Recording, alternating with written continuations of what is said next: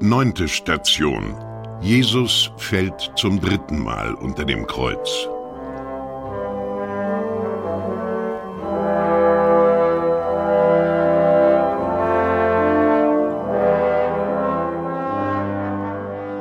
Mehr denn je, o oh mein Herr, bist du erschöpft, entkräftet, verwundet. Was erwartet dich noch? Bist du am Ziel angelangt? Nein. Gerade das Schlimmste steht noch bevor. Das entsetzlichste Verbrechen wird noch vollbracht.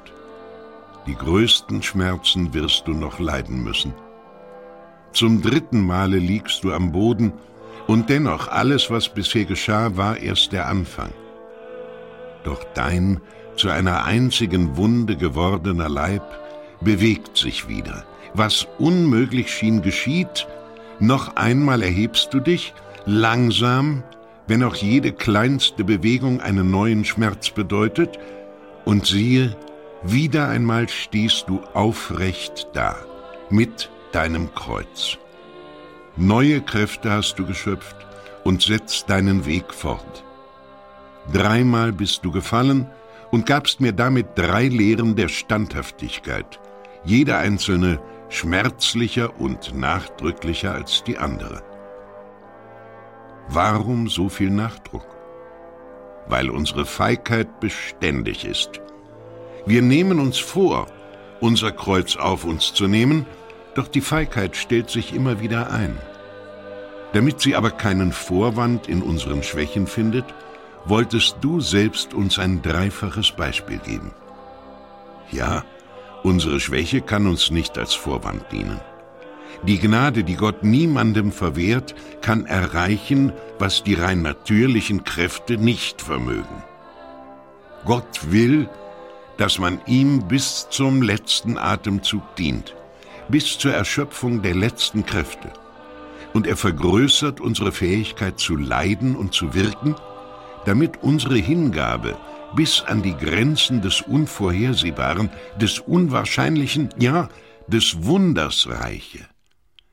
Das Maß, Gott zu lieben, ist, ihn ohne Maßen zu lieben, sagte der heilige Franz von Sales. Das Maß, für Gott zu kämpfen, ist ohne Maßen für ihn zu kämpfen, könnten wir sagen. Doch ich, wie schnell fühle ich mich erschöpft. In meinen apostolischen Werken hält mich das kleinste Opfer auf, die kleinste Mühe ruft in mir Widerwillen hervor, der kleinste Kampf treibt mich in die Flucht. Ich liebe das Apostolat, ja, aber es muss sich ganz meinen Vorlieben und Fantasien anpassen, denen ich mich hingeben kann, wann ich will, wie ich will und weil ich will. Und am Ende glaube ich noch, Gott ein großes Almosen gegeben zu haben. Doch Gott hat daran keinen Gefallen.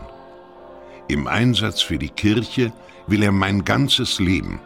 Er will Organisation, Scharfsinn, Kühnheit. Er will die Einfalt der Taube aber auch die List der Schlange, die Sanftmut des Lammes, aber auch den hinreißenden und überwältigenden Zorn des Löwen.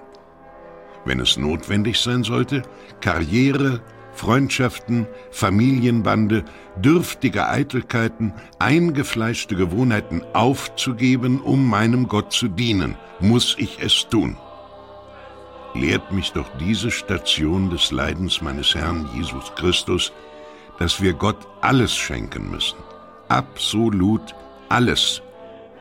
Und nachdem wir ihm alles geschenkt haben, müssen wir ihm noch unser eigenes Leben schenken.